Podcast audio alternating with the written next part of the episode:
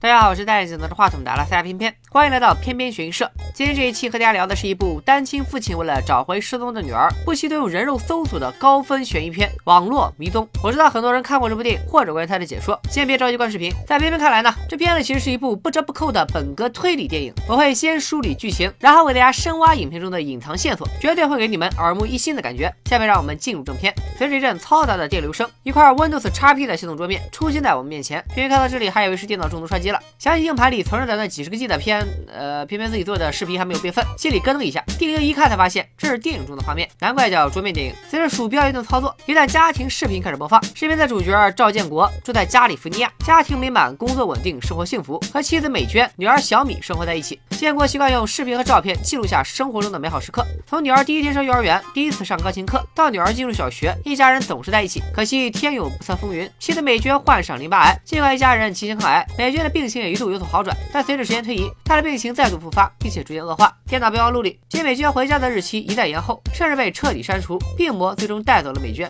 女儿升入高中，家庭合影里却再也没有了妈妈的笑容。可日子还得继续过。转眼间一年过去了。某个周四的下午，建国拨通了女儿的视频电话，因为女儿忘了倒垃圾，结果半开玩笑的训了女儿一顿。可能天底下的父亲都这样，明明就是想你了，却总喜欢找个由头批评你一下。但建国显然没找对时间，女儿急着要参加学习小组，匆匆挂断了电话。接着弟弟建军又打来视频电话，他正在烹饪美娟最拿手的秋葵泡菜汤，需要美娟的独家菜谱。建国一眼就看到了建军桌子上的大麻，建军一副欲言又止的样子，赶紧把大麻藏了起来。建国显然已经对此习以为常了，把菜谱。发给弟弟就挂断了电话。因为他在找菜谱。时，无意中发现了妻子生前做菜的视频，触景生情的建国十分感伤，但他选择将视频隐藏。生活总得向前看，日子还要过下去。当天深夜，女儿突然打来网络电话，两个电话后又发来视频通话，好像有什么急事要找建国。可熟睡中的建国压根就没听见。醒来后，建国看到到了未接来电，赶紧给女儿打回去。他以为女儿回来过，因为他把电脑留在了家里。可女儿短信不回，视频不接，电话直接转语音信箱。建国这下可是慌了，和领导开会也分了神。建国突然想起，今天是周五啊，是女儿上钢琴课的日子，于是就从美娟生前发给他的邮件里找到了女儿钢琴老师的电话。然而却从钢琴老师那得知，女儿早在半年前就把钢琴课给退了。建国一听就觉得不对劲，这半年来自己每周定期给女儿钢琴课学费，女儿也告诉他钢琴课上的很顺利，明显是在撒谎啊。那女儿到底去？哪儿了呢？建建国第一个想起了弟弟建军，他是小米在当地唯一的亲人。可建军比建国更疑惑，他也很久没见过小米了，这下是大赵见小赵，啥都不知道。建军安慰哥哥，没准小米是去哪儿鬼混了。建国嗤之以鼻，这又不是放暑假，况且我女儿哪像你一样整天胡搞。建军又问，那你为什么不给他的朋友打电话呢？这一问可把建国问懵了，因为小米的朋友他一个都不认识。万般无奈之下，建国只好打开妻子的账号，这个账号自美娟去世后就再也没打开过。通过美娟留下的通讯录，建国找到女儿最好的朋友小爱的电话。建国联系上小爱的母亲，对方说小爱去山上野营了，没准也邀请了小米。消息是手机没电了，小米才没回电话。建国更疑惑了，今天是周五，难道他俩是逃课去爬山吗？看来这两个家长也是半斤八两。一个不知道女儿去野营，另一个不知道儿子逃课。挂了电话，建国当场爆炸，打开和女儿的聊天栏，口吐芬芳，疯狂输出，不是抱怨就是数落，时不时还蹦出几个脏字儿，一看就是资深网络喷子。发泄完心里的怨气，建国又进入了闲着模式，觉得自己一个当爹的这么说话不合适，就把那一大段话全删了，还故作轻描淡写的样子。那个啥，我和小爱他妈已经聊过了，到了野营接待处联系我，气也消了，女儿也找着了。建国心满意足，躺下就睡了。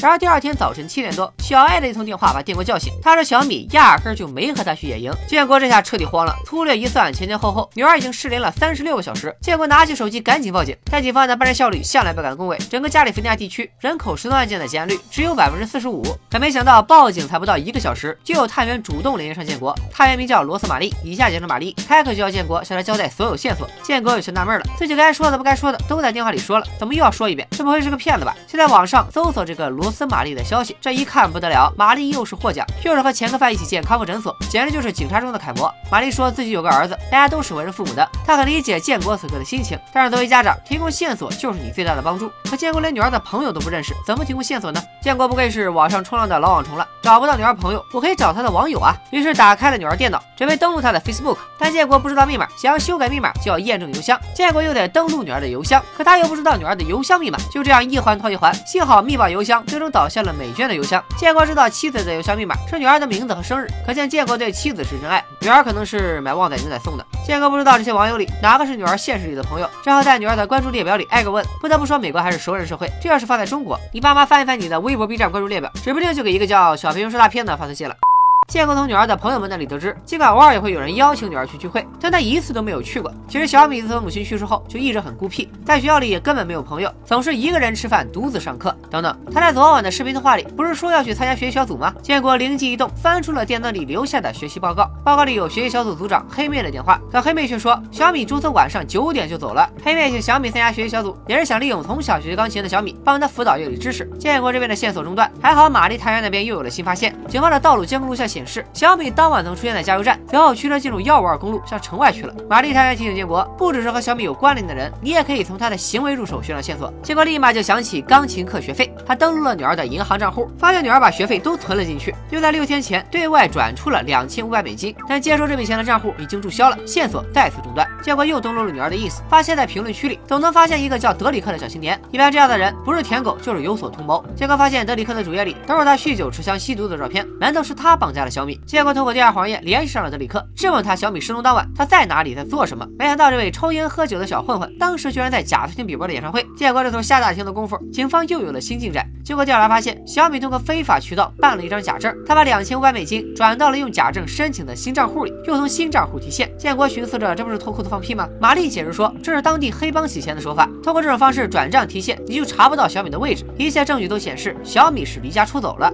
建国这就更想不通了。他在玛丽探员保证自己了解女儿，他绝对不会离家出走。但是他暗地里却直犯嘀咕：他真的足够了解自己的女儿吗？建国继续在女儿的电脑里寻找线索，根据女儿的浏览记录找到了一个直播网站。翻看直播记录才知道，原来女儿一直在网上直播，和陌生人分享自己的生活，而这些他作为父亲都一无所知。建国发现直播间里有个叫炸鱼薯条的女孩，这个女孩自称汉娜，拥有和女儿相似的经历，和女儿有共同爱好。她在一家餐厅打工，生活拮据。他们俩经常在直播间里分享生活中的点点滴滴。也许这个炸鱼薯条知道女儿在哪。但是这条线索很快也断了。玛丽探员通过账号找到了这位炸鱼薯条，他就是一名餐厅服务生。案发期间，他一直在餐厅上班，他也不知道小米的去向。调查再次陷入瓶颈。建国在玛丽探员的建议下，打算先休息一晚。但他在关机前无意中瞥见女儿在湖边直播的录像，同样的湖也曾出现在女儿的社交主页里。结果打开谷歌地图一看，这个湖距离女儿最后出现的地点只有五分钟的车程。女儿会不会去湖边散心了，或者做出什么傻事？想到这里，建国当场就不困了，立刻通知玛丽，自己则驱车来到湖边。没想到还真就在湖边找到了女儿的钥匙链。看来小米确实在这儿逗留过。第二天，警方打捞队在湖底找到了女儿的车，所幸女儿并不在车里，但警方在车底座下发现了装有两千五百美金的信封，并在副驾驶的仪表盘上发现了少量血迹和打斗痕迹。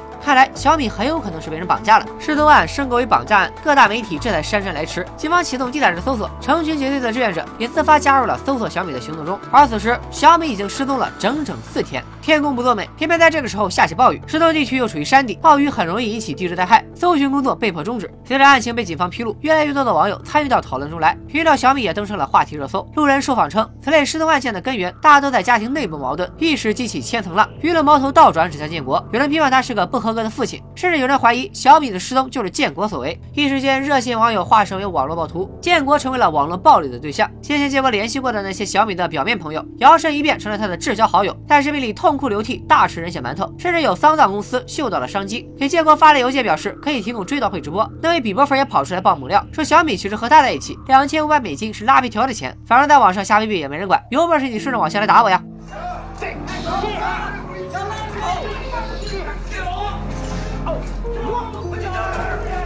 建国倒是解了气，但他也因此被玛丽探员踢出了搜救小组。孤立无援的建国漫无目的的搜索女儿失踪案的信息，指望着从这些碎片信息里找到蛛丝马迹，可无异于大海捞针。或许是上天眷顾，建国在查看案发现场照片时，发现驾驶座底部有一件印着飞骑兵球队 logo 的帽衫，恰好弟弟建军也是这个球队的球迷。建国死马当活马医，赶紧查看女儿和弟弟的聊天记录，竟然发现里面充斥着大量露骨的词汇。两人还经常约定深夜见面。难道是自己的亲弟弟要对自己的女儿图谋不轨？建国都不敢往下想了。即使真是是弟弟干的，也没有足够的证据。于是建国亲自登门拜访，趁着弟弟不注意，在他家里安装了好几个摄像头。建国也很干脆，直接当面摊牌。弟弟支支吾吾，试图转移话题。建国当着弟弟的面开始读聊天记录，这简直比让他穿女装跳花个龙还羞耻。建国越读越气，还没等弟弟解释，上来就是一套军体拳。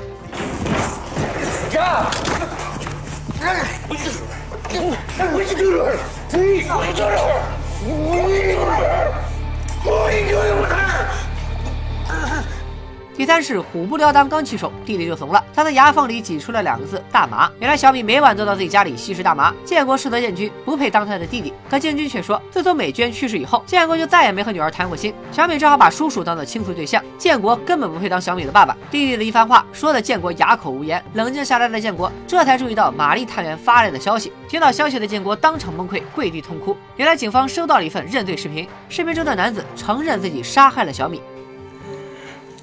Girl in the green car, I'm sorry for what I did to you. I'm sorry for not listening to you when you begged me to stop. I'm sorry for beating you and crushing you and tossing you with your suitcases so no one would ever find you. I thought this would be easy, but it isn't.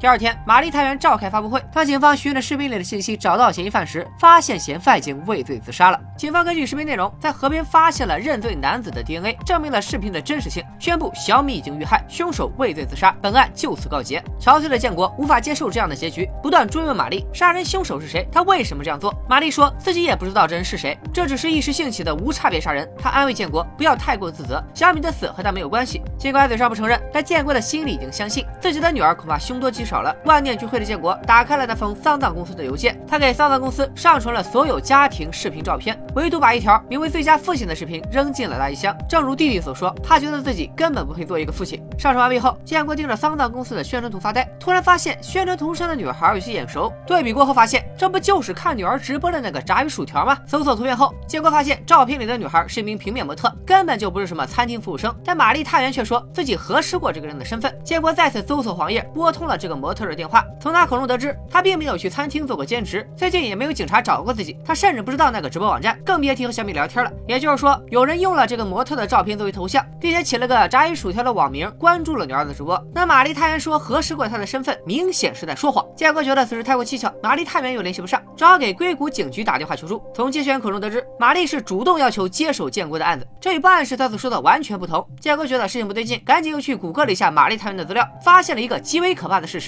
在玛丽探。员和劳改犯的合影里，他的身旁正是认罪视频里的凶手。建国猜到玛丽做戏肯定会做全套，赶忙打开丧葬公司的追悼会直播界面。有恃无恐的玛丽果然出现在直播画面里。建国立刻联系副警长，自己的奔赴追悼会现场，最终和及时赶到的警方一起将玛丽当场抓获。穿上囚服的玛丽坦白了自己的罪行。原来玛丽的儿子罗伯特就是炸鱼薯条，头像也是他在网上随便找的。罗伯特是小米的同学，从小学起就暗恋小米。当他无意中发现小米在做直播后，立刻虚构了一个女性账号，凭借着他对小米遭遇的了解，编造了类似的身世，骗取了小米的好感和信任。直到小米将自己两千五百美金的存款都转给了他，他才良心不安地向小米道出真相。罗伯特担心知道真相的小米反应过激，就一路驾车尾随小米到了湖边，目睹了小米吸食大麻的一幕。小米被突然出现的罗伯特吓坏了，一边拳打脚踢，一边逃命，边跑还边给爸爸打电话求救。这也就是建国深夜没接到的那三通电话。罗伯特追上了小米，并失手将他推下悬崖。手足无措的罗伯特只好向妈妈打电话求助。爱子心切的玛丽决定顺水推舟，将这一切伪装成意外身亡。她利用手里的资源监视着建国的一举一动，第一时间主动接下了小米失踪案的调查，引导着建国一步一步走进他精心设计的圈套。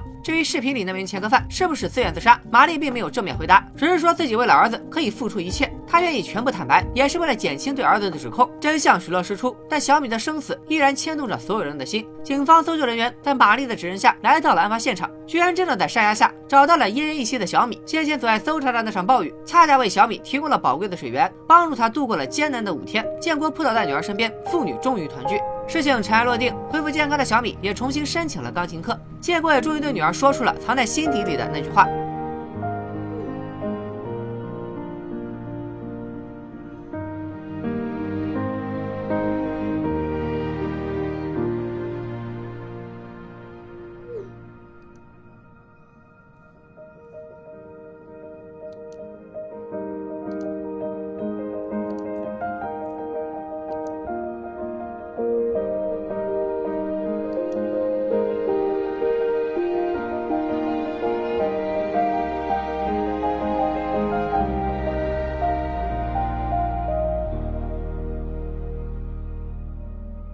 迷踪》是导演阿尼什的第一部电影长片，却也是一部非典型电影。它采用了桌面电影的新形式，但又和冰冰之前解说过的《解除好友二暗网》有所不同。暗网和现实世界的时间是同步的，也就是一两个小时内发生的故事。网络迷踪的时间跨度要大得多。暗网中的聊天窗口大多是固定的，而在网络迷踪里，窗口和光标成了足以竞争奥斯卡的主角。他用桌面窗口的放大、拖动。重叠取代了常规电影镜头的推拉摇移，演员不再需要面对面飙戏，更多的考验在如何说服自己，对着空荡荡的屏幕和摄像头表现情绪。导演想表达的东西很多，互联网等新媒体、隐私保护、舆论场效应、亲子关系、媒体追逐灾难的形象等等，要把这一切塞进这部短短一百分钟的电影里，实在是有些困难。桌面电影的形式帮了大忙，它能够在有限的时间里向观众展示大量信息，新闻页、邮件目录、社交媒体的评论区，甚至是弹窗广告，这些都是隐藏信息的好地方。有人甚至通过碎片信息拼凑出了一则外星人入侵地球的。故事就是在建国在网上搜索点儿信息的过程中，我们可以在油管页面的相关视频里发现不止一处关于外星人的新闻报道，估计是导演自己夹带的私货。当然，桌面电影的缺点也很明显，它严重弱化了演员的表演，以至于看完整部电影，偏偏满脑子都是男主忧心忡忡的追星脸。《网络迷踪》一经上映，便在影视圈引起轩然大波，甚至有媒体声称这部电影才是属于现代的电影，它彻底推翻了类型片的框架，具有革命性的意义，高呼桌面电影的时代到来了。其实，在片片看来，《网络迷踪》其实就是一部中规中矩的本格推理电影，并没有脱出悬疑类型片的条条框框，案件的。线索也从一开始就已经展示给观众了。首先是玛丽的犯罪动机，出于对儿子的溺爱，她愿意为儿子做任何事。那么这份溺爱是如何体现的呢？首先是玛丽的 Facebook 主页，在她的主页 banner 上赫然写着：“世界上没有任何事比得过母爱。”她的头像也是与儿子的合影。为了稳定建国的情绪，博得他的共情，玛丽向建国讲述了自己与儿子的一段往事。An angry neighbor starts banging on my door. When I asked her what the trouble was, she said she wanted the twenty-five dollars that my son had stolen from her. and that he was raising money for a fictional police charity called Moms and Dads in Blue. What'd you do after? Um, I told my neighbor that I had, in fact, founded the charity and I thanked her for the money. 在这段往事里，我们可以看到玛丽作为一名警察，为了包庇儿子的违法行为，甚至可以知法犯法，欺骗邻居。当建国报警后，玛丽在第一时间联系上了建国，用警方会负责技术调查来限制建国的行动，并且在建国擅自找嫌疑人麻烦时，几近失控的愤怒。在建国开始整理小米的人际关系表格时，玛丽也不忘提醒建国将表格分享给他，这样玛丽就能实时掌控建国的调查进度。最明显的漏洞出现在建国去湖边的那晚，他第一时间联系过玛丽，玛丽开门见山的说了一句：“Are you at the lake？” 建国给玛丽的语音留言里，只是提到小米是去他过去五个月常去的地方，只字未提胡的事。第一时间意识到胡的，极有可能是凶手或者帮凶。而建国当时满脑子都是女儿的安危，根本没有注意到这个漏洞。更有趣的是，我们能够从画面的角落里看到，彼时的罗伯特正在门后偷窥，显然是做贼心虚。那么真正的犯人罗伯特呢？其实早在影片的开头就已经交代给观众了。影片开头，小米在 Facebook 上发布了自己弹琴的视频，评论区里就出现了罗伯特，还抢了沙发，非常符合他暗恋小米的设定。当建国打开妻子账号查找联络人时，在中学时期的名单里。我们也看看到了罗伯特的名字，他的资料卡里写着喜欢小米，单亲家庭，母亲在硅谷警局工作，这就和玛丽探员联系起来了。结果第一次登录女儿的 Facebook，首页上赫然出现了罗伯特的视频动态，这说明小米关注了罗伯特。但罗伯特为什么没出现在小米的人际关系表格里，我们不得而知。最大的可能是玛丽已经提前给他安排了不在场证明。建国和玛丽的视频过程中，罗伯特先后两次出现在玛丽背后。第二次出现时，似乎想和建国坦白什么，结果被玛丽粗暴地赶出房间。凶手在一开始就暴露在观众的视野内，但你却猜不到他是凶手。这就是本格推理作品的魅力所在。